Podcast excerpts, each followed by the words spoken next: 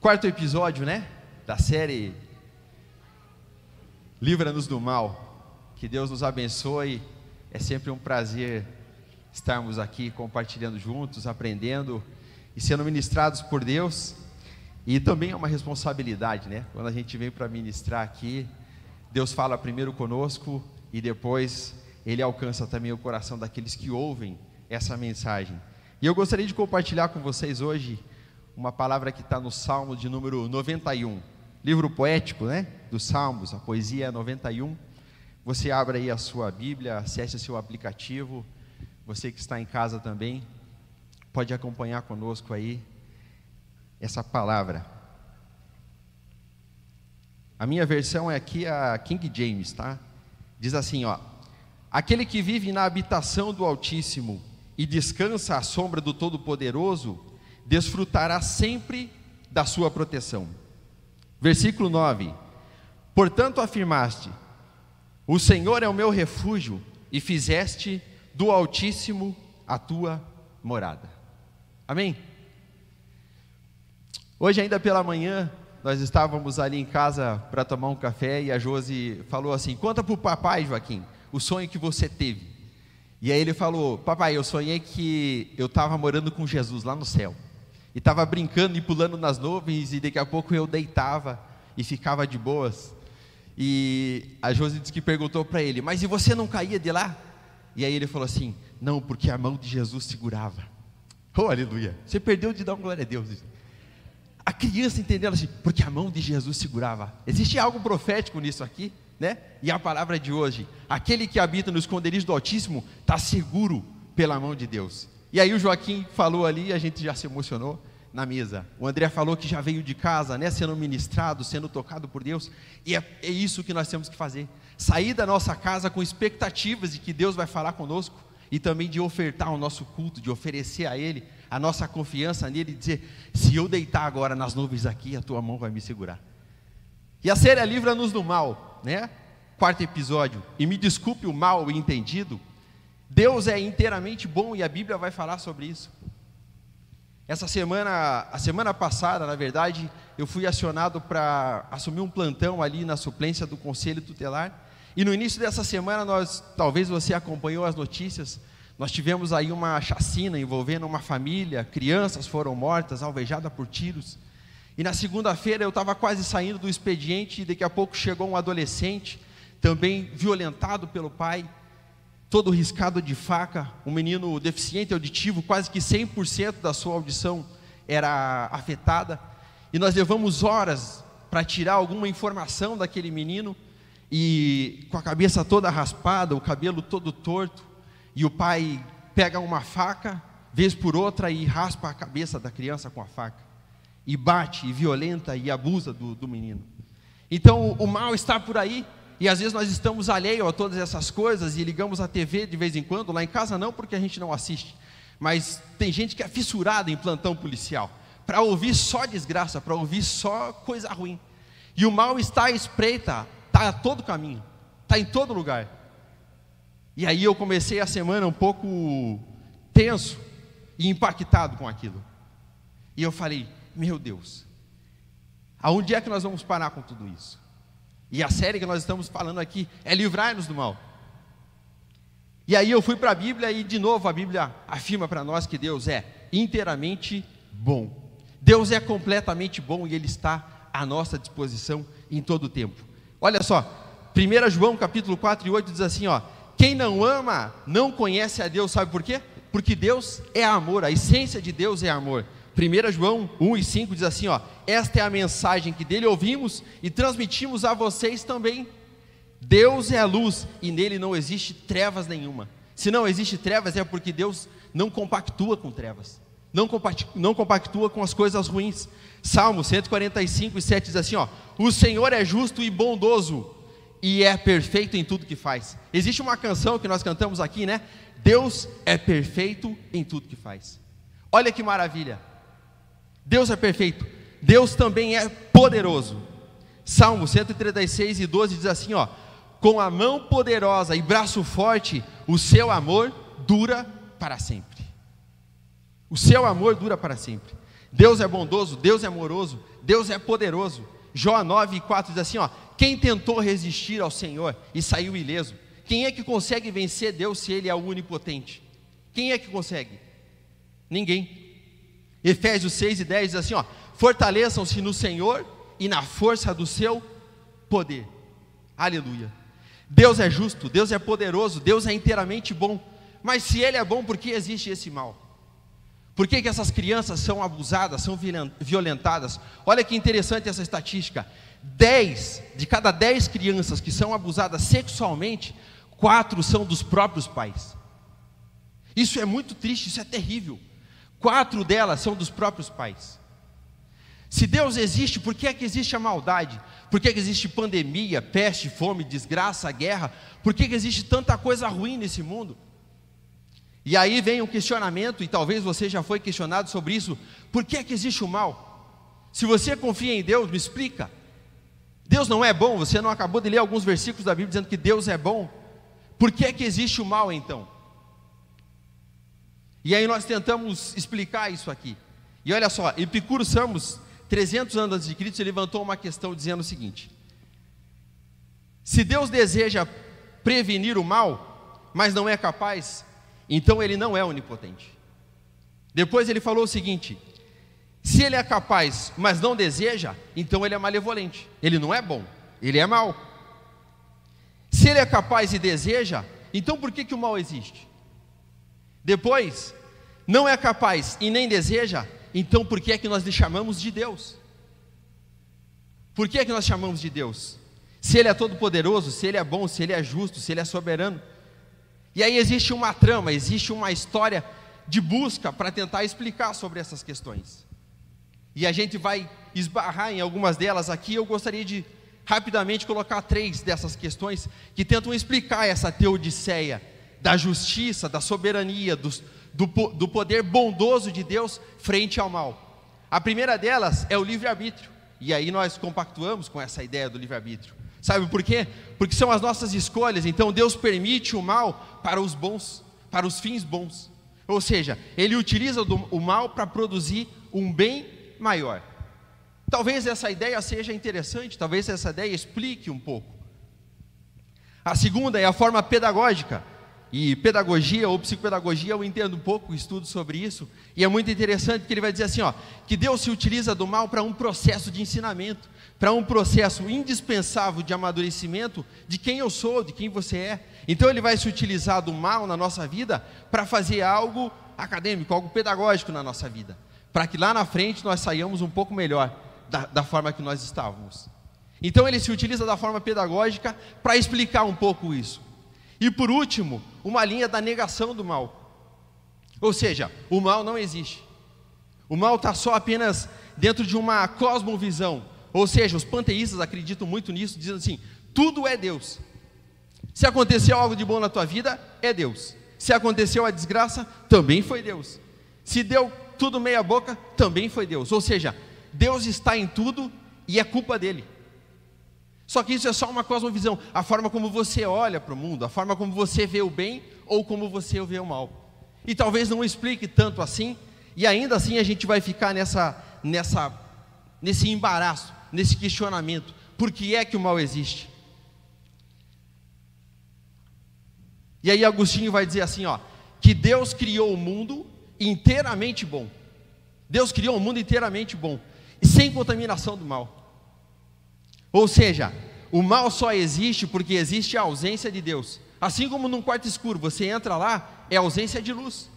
Não é porque ali habita trevas, existe a ausência de luz. E aí ele faz um comparativo dizendo que o mal apenas é a ausência de Deus na minha vida, na tua vida ou no mundo. E aí de repente fica mais simples, porque aí a gente começa a fazer o quê? Praticar uma busca para que Deus esteja 100% na nossa vida. Mas ainda assim fica o um questionamento: por que é que o mal existe? Por que é que Deus não destrói o mal então? Se ele é tão poderoso, se ele é se ele não é malevolente, se ele não é ruim, por que é que o mal existe e por que é que ele não destrói o mal? Eu estava lendo um material e encontrei uma entrevista do C.S. Lewis que alguém fez essa pergunta justamente para ele dizer assim: por que é que Deus não destrói o mal? E aí ele parou e pensou por um minuto e disse assim: E ele começaria por quem? Olha que interessante essa resposta. Ele começaria por quem? Porque nós somos, a nossa essência é maligna, a nossa essência é do pecado. Se não tivermos a graça e a misericórdia de Deus sobre nós, nós somos maus. Então Deus começaria destruindo cada um de nós aqui. Só que a sua graça e misericórdia nos alcança. E aí, pegando um pouco dessa fala dele, eu gostaria de, numa perspectiva da eternidade, da bondade e também da justiça de Deus, entender quem Deus não destruiria, ou quem Deus pouparia, e aonde estão, aonde habitam essas pessoas. E aí eu fui para o Salmo 91. E aí ele já começa dando essa resposta muito interessante para nós, dizendo assim: ó, aquele que habita no esconderijo do Altíssimo, descansa à sombra do Todo-Poderoso, desfrutará para sempre da sua proteção. Se nós tivéssemos que fazer um checklist aqui para Deus começar essa, essa extinção do mal, e pensar quem ele, ele pouparia, quem ele não destruiria em relação ao mal, nós teríamos pelo menos três grupos de pessoas. A primeira é essa aqui que já está exposta no Salmo 91, que ele diz assim: aqueles que habitam, aqueles que se escondem na morada do Altíssimo. E olha que bacana, existe muitas promessas e promessas preciosas aqui dentro dessa, dessa palavra do Salmo 91. Ele diz assim, ó, sobre o eterno ele vai declarar que ele é o meu refúgio, a minha fortaleza, o meu Deus em quem deposito a minha confiança. Ele te livrará do laço do inimigo ardiloso, da praga do mal. Ele cobrirá com as suas plumas e debaixo das suas poderosas asas te dará refúgio. A sua fidelidade é escudo e também é armadura. Não temerás o terror que campeia na calada da noite, tampouco a seta que procura o seu alvo durante o dia. Não temas, não temas a peste que se move sorrateira nas trevas, e nem os demônios que devastam o meio-dia. Ainda que caiam mil ao teu lado, dez mil à tua direita, a tua mão estará sobre você e você não será atingido. Somente com os teus olhos perceberão e contemplarão a retribuição destinada aos ímpios porque você afirmastes: O Senhor é o meu refúgio, e fizeste do Altíssimo a tua habitação. Porque você fez isso, nenhum mal alcançará, e nenhuma desgraça chegará na tua tenda, porque os seus anjos dará ordem a teu respeito, para que te guardem em todos os teus caminhos. Olha que os anjos vão fazer por você, ó, porque aos seus anjos ele vai dar ordem para guardar você nos caminhos. Com as mãos ele vai sustentar você para que você não tropece em pedra nenhuma. Olha que promessa maravilhosa que existe aqui. Esse povo aqui, essa galera aqui está na primeira lista. E Deus está fazendo um checklist. Quem é que está nessa lista aqui? Aqueles que habitam. E quem habita no esconderijo do Altíssimo está tendo essas coisas aqui. Poderá pisar no leão, na víbora, e nada vai acontecer. Por quê? Porque Ele me ama, e se Ele me ama, eu resgatarei, eu protegerei, porque Ele conhece o meu nome. Só conhece a Deus aquele que busca, só conhece a Deus aquele que habita no esconderijo do Altíssimo. E sempre que ele me chamar, e chamar pelo meu nome, eu vou responder, e eu estarei sempre com ele. Nos momentos mais difíceis, quando ele enfrentar a tribulação, eu o resgatarei e farei ele divinamente honrado. E eu contemplarei com ele, eu contemplarei ele com vida longa. Se você quer viver ter vida longa, quer ter longevidade, habita no esconderijo do Altíssimo, porque é a promessa de Deus para a tua vida. E ele diz assim: ó, e eu vou oferecer para ele salvação. Aqueles que habitam no esconderijo do Altíssimo são o primeiro grupo de pessoas que estarão no checklist de Deus. O segundo grupo são aqueles que se escondem ou habitam atrás de Deus. Porque tem pessoa que habita no esconderijo de Deus e é muito legal, é muito interessante, porque a gente viu aqui as promessas de Deus sobre isso. Mas existem aqueles que se escondem atrás de Deus. E se esconder atrás de Deus talvez seja atrás de um microfone desse. Talvez seja atrás de um púlpito, seja atrás da Bíblia, seja atrás de uma instituição, seja atrás da tradição, mas não desfrutam das promessas genuínas de Deus. Eles estão ali de repente por apenas por uma conveniência. E outro dia nós estávamos passando numa esquina e um garoto nos parou e disse: Ei, era um conhecido nosso, que legal, que bom ver vocês. Será que eu posso tomar um café com você outro dia? Eu falei: Oh, legal, bacana. E fazia tempo que eu não encontrava aquele garoto. E aí trocamos mensagem e fomos para o café. E ele me autorizou a dar o exemplo aqui dele na, na mensagem hoje, tá? E aí ele sentou comigo conversando e disse assim: é o seguinte, eu saí lá da minha instituição e fui numa outra denominação totalmente oposta da minha. E num único evento, onde tinham mais de mil jovens, mais de mil pessoas, eu tive mais conexão com Deus para a minha vida do que a minha vida toda dentro da minha igreja, dentro da minha instituição. Aquele garoto está cercado de pessoas que talvez estejam escondidos apenas atrás do esconderijo do Altíssimo. Não estão habitando dentro do esconderijo do Altíssimo. E olha que interessante, eu fiquei impactado com aquilo e ele falou assim: e agora, o que, que eu faço com isso? E eu falei: pegadinha, né? Você está me tirando, né? E aí eu falei para ele: cara, em outras palavras, né? Mas parafraseando aqui com o nosso tema, eu disse para ele: o mais importante é que você esteja no esconderijo do Altíssimo. O mais importante é que você busque a Deus, seja na tua instituição, seja na outra denominação, seja onde você for. O importante é que você esteja sobre as asas do Onipotente em todo o tempo. E aí conversamos com aquele menino e aí ele está feliz nessa busca. E eu falei para ele: volta lá, serve a Deus e pede direção para onde é que Deus quer te levar. Se é para ficar lá, fica lá e seja usado por Deus. Se é para sair, saia, mas saia na direção dele. E tem pessoas que estão apenas escondidas atrás de Deus, atrás de uma instituição, atrás de uma conveniência. E esse é o segundo grupo de pessoas, e que Deus o livre desse grupo, de estar nesse grupo aqui.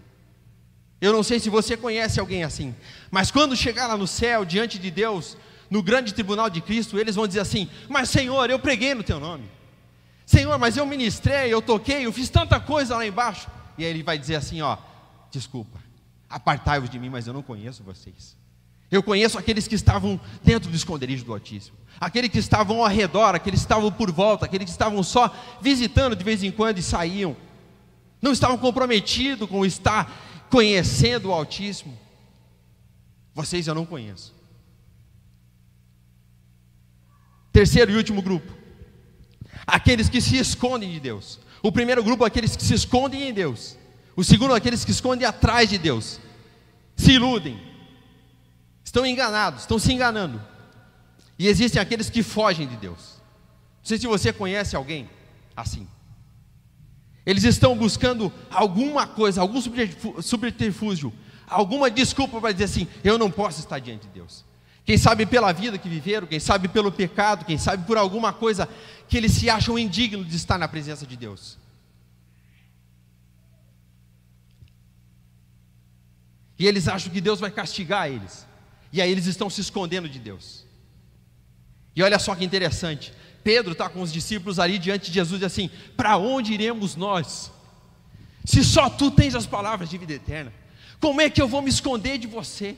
Como é que eu vou se esconder do Altíssimo, que é todo soberano? Salmo 139 está dizendo assim: ó, Senhor, tu me sondas e me conheces. Se eu fizer a minha cama lá no fundo do mar, o Senhor habita lá. Se eu fizer a minha cama lá no, nas alturas, aí a tua habitação, a tua morada, o Senhor sabe quando eu me assento, quando eu me levanto, quando eu vou para a faculdade, quando eu vou para o trabalho, quando eu faço qualquer coisa, o Senhor conhece aonde eu estou. Como é que eu vou me esconder do Senhor? E tem pessoas que estão tentando se esconder de Deus. E esse terceiro grupo de pessoas estão fazendo isso estão se escondendo de Deus, mas para onde nós iremos se só Jesus tem as palavras de vida, que pode transformar a nossa vida, pode transformar o nosso caminho, pode transformar a nossa situação? Para onde iremos nós? E aí eu peguei o Salmo 91 e fui transcrever ele para parafrasear para esse grupo de pessoas e trazer as consequências de viver uma vida se escondendo de Deus. E talvez sirva para o segundo grupo que a gente acabou de falar também. E olha só o que, que diz lá, ó. Aquele que não habita no esconderijo do Altíssimo, ele não tem paz, ele não tem descanso, ele não tem a sombra do Onipotente sobre a sua vida. Já pensou que desgraça isso? Você não ter paz, você não ter a sombra do Onipotente para descansar. Depois ele diz assim: ó, ele não tem refúgio nem baluarte, ele não tem intimidade com Deus porque ele não confia em Deus. Vai confiar em quem? Depois, ele será pego pelo laço do, pari, do, do passarinheiro, ele vai ficar pesteado, ele vai temer o terror noturno, a mortandade do meio-dia, ele será castigado com os ímpios, o mal vai chegar e vai assolar a sua casa, ele não terá a proteção dos anjos, vai tropeçar nas pedras do caminho, ele não será glorificado, sabe por quê? A palavra diz que nós teremos um novo nome, um novo corpo, nós seremos glorificados com Cristo. Não será ouvido quando ele clamar no dia da angústia. Quantas pessoas estão angustiadas nesse tempo?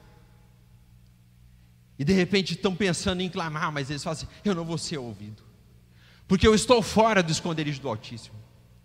Ou quem sabe eu estou aqui alheio, eu estou só por volta, eu visito de vez em quando, mas eu não habito lá. Eu sou só um visitante. Ele não será glorificado, ele terá uma vida curta e ainda será condenado e vai ir para o inferno. Meu Deus. E a pergunta que fica aqui nessa manhã é: aonde é que você habita? Você habita no esconderijo do Altíssimo? Você habita atrás do esconderijo do Altíssimo? Ou você habita por aí? Existem pessoas que estão pagando aluguel para o diabo, estão morando em qualquer outro lugar, menos no esconderijo do Altíssimo. Tem pessoas que estão morando em pensão por aí, que sabe lá onde é essa morada que eles estão colocando a sua confiança. Tem pessoas que estão desabrigadas, e a minha oração nessa manhã é que Deus nos livre do mal de estarmos desabrigados mas que nós possamos estar sendo alcançados por Deus, que nós possamos ter segurança nele. Deus está todas as manhãs, todos os dias, dizendo assim: Ei, vocês que estão aflitos, cansados, oprimidos, venham a mim, porque eu posso aliviar vocês. Eu tenho paz para vocês. Habitem aqui, porque eu tenho segurança.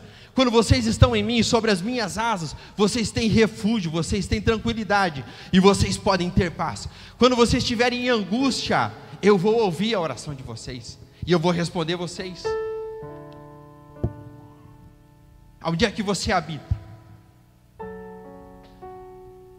Para onde iremos nós? Se só Jesus tem as, as palavras de vida eterna. Às vezes nós acordamos aflitos, às vezes nós acordamos atribulados por algumas coisas na nossa vida. Mas o Senhor nos abraça todas as manhãs. E ele fala que a misericórdia dele é a causa de nós não sermos consumidos. E que essa manhã você possa habitar no esconderijo do Altíssimo. E não tem nada a ver com vir só para a igreja. Porque talvez você esteja só se iludindo. Mas que a tua confiança, o teu coração, a tua vida, os teus caminhos, assim como esse garoto que sentou para conversar comigo, fazendo uma pegadinha comigo procurando. Ah, como é que eu posso desfrutar do esconderijo do Altíssimo? Como é que eu posso viver essas promessas que estão aqui no Salmo 91? De andar por aí sabendo que eu não vou ser pego pelas armadilhas do inimigo. De saber que se eu estiver aqui caminhando e tiver uma pedra no meu caminho, os anjos vão segurar as minhas mãos. E eu não vou tropeçar nesse caminho. E no dia da angústia, quando eu clamar, eu vou ser ouvido. E Ele vai ouvir o meu clamor e vai dizer: Eu estou contigo todos os dias, até a consumação dos séculos. As pessoas estão indo a passos largos para o inferno.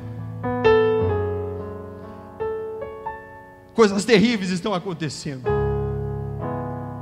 Segunda-feira eu saí impactado com aquelas notícias sabendo que a maldade está dentro da própria casa. As crianças estão em perigo, os adolescentes estão em perigo, as mulheres, os homens, todo mundo está em perigo. Mas Deus é o nosso Altíssimo, Ele diz assim: Rei, hey, venham habitar em mim, porque eu tenho segurança para vocês. Aleluia. E essas pessoas estão indo a passos largos para o inferno. E não, não basta apenas nós estarmos na, na habitação do Altíssimo, é uma responsabilidade minha e tua evitar que essas pessoas vão para o inferno. Você não precisa querer salvar o mundo. Judas, dos versículos 20, 22, 23, lá para o finalzinho, ele diz assim: ó, se você puder, arrebatai alguns, tirando-os do fogo eterno. Cresçam na graça, no conhecimento, na oração, na dedicação, mas arrebate alguns tirando do fogo. Porque as moradas do Altíssimo têm lugar para todo mundo. Jesus falou assim: Ó, eu estou indo para preparar morada para vocês. E aonde eu vou existe morada. O meu pai está preparando tudo para vocês. Vocês não precisam pagar aluguel para o diabo. Vocês não precisam ficar desabrigados aí. Porque eu estarei com vocês todos os dias. Aleluia. Feche teus olhos, vamos orar. Pai, nós te louvamos. Nós te exaltamos pela tua palavra, Senhor. Obrigado, Senhor, porque nós podemos confiar em Ti e fazer do Senhor a nossa habitação, a nossa morada, Pai. E quando nós estamos em Ti, nós sabemos que se estivermos em angústia, se estivermos em tribulação, se estivermos passando perigo, ainda que as armadilhas do inimigo estejam armadas sobre o nosso caminho, Senhor, os Teus anjos têm ordem, Senhor, para livrar a nossa vida, Pai. Alcança, Senhor, a nossa casa, alcança a nossa comunidade, alcança, Senhor, a nossa vida, e nos livra, Senhor, em todo tempo. Que nós possamos confiar em Ti, Senhor, e sabendo que, apesar da maldade que existe no mundo, nós possamos habitar, Senhor, a sombra do Onipotente. Que nós possamos encontrar descanso em Ti, Pai. Assim como Joaquim comentou que sonhou nessa manhã, Pai. Que a Tua mão nos acaricie que a tua mão nos segure, Senhor, e não nos deixa cair. Não nos deixa, Senhor, estarmos enganados. Que estamos, Senhor, na tua habitação, mas estamos fora. E muito menos, Senhor, nos deixa estar nesse grupo de pessoas que se escondem de ti. Perdoa, Senhor, os nossos pecados. Perdoa, Senhor, as nossas falhas. E nos alcança com a tua misericórdia. Nos alcança com a tua boa mão, Senhor Conta comigo, Senhor, para alcançar essas pessoas que estão fora do teu esconderijo. Conta com a minha casa, conta com a minha família, Pai. Conta com a nossa comunidade, Senhor, conta com o MAP. Senhor, que nós possamos estar debaixo das tuas mãos, fazendo a tua vontade que é boa, que é perfeita, que é agradável sobre tudo, Senhor. E que nós possamos esperar em Ti, aguardando o dia da tua vinda, onde nós cantaremos para sempre santo Santo, Santo é o Senhor dos exércitos. Oh, nos dá um novo nome, nos dá vestes novas, Senhor, nos dá um corpo glorificado para vivermos a eternidade contigo. Não deixa nós estarmos iludidos nesse mundo, Senhor, mas que possamos estar abrigados em Ti em todo o tempo. Habita o nosso coração, habita a nossa casa, Senhor, e habita na nossa semana, no nome de Jesus. Amém.